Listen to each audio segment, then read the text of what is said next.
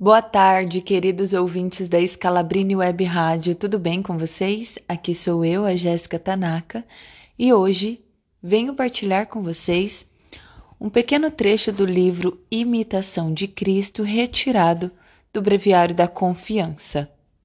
Como devemos invocar a Deus na tribulação? Alma. Seja vosso nome para sempre bendito, Senhor pois quisestes provar-me com esta tribulação. E porque não posso evitá-la, que outra coisa farei senão acolher-me a vós, para que me auxilieis e a convertais em proveito meu? Senhor, sinto-me atribulado, meu coração está desassossegado por causa desta paixão que me atormenta vivamente. Que vos direi agora, ó Pai amantíssimo? Rodeado estou de angústias. Salvai-me nesta hora. Vós permitistes que eu chegaste a este aperto, para que sejais glorificado quando eu estiver muito abatido e for por vós livre. Dignai-vos, Senhor, socorrer-me, porque pobre criatura que posso eu fazer e onde irei sem vós?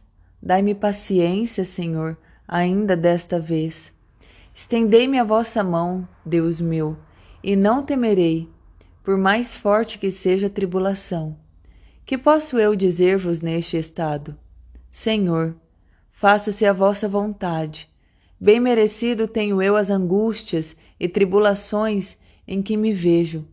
Convém que as sofra e Oxalá seja com paciência, até que passe a tempestade e venha a bonança.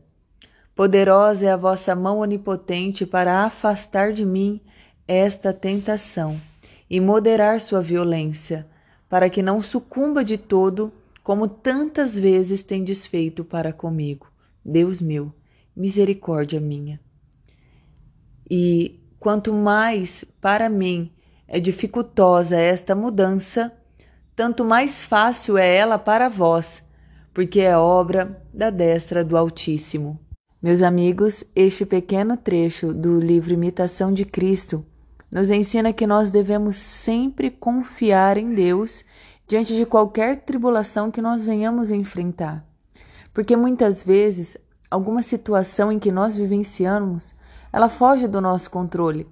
Mas quando nós temos a certeza de que Jesus está conosco, mesmo não tendo nenhuma consolação, eu creio que é Ele que nos dá a fortaleza para permanecer firme diante daquela situação.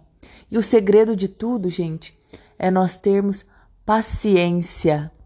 Em suas cartas aos Romanos, Paulo diz: Pois sabemos que a tribulação produz a paciência, e a paciência prova a fidelidade, e a fidelidade comprovada produz a esperança.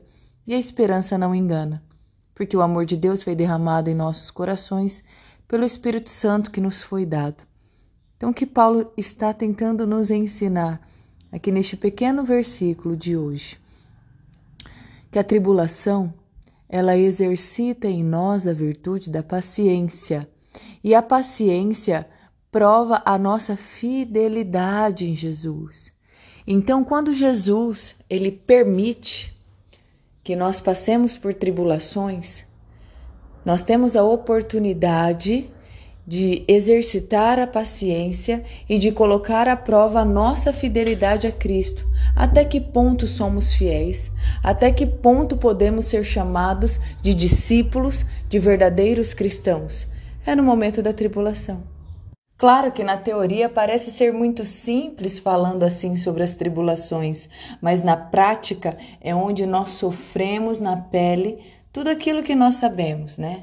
Pensa na realidade que você enfrenta hoje e olhando para este trecho da imitação de Cristo, que você possa ter uma nova visão, tendo a certeza de que Jó nos ensinava, de que diante de qualquer dificuldade, nós devemos sempre louvar a Deus.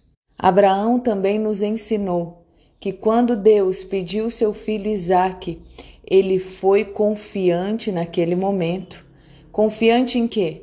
Na providência que Deus iria agir poderosamente na vida dele. Gente, imagina nós no lugar de, de Abraão. Será que nós teríamos esta coragem, né, de confiar à providência divina a ponto de entregarmos o nosso filho?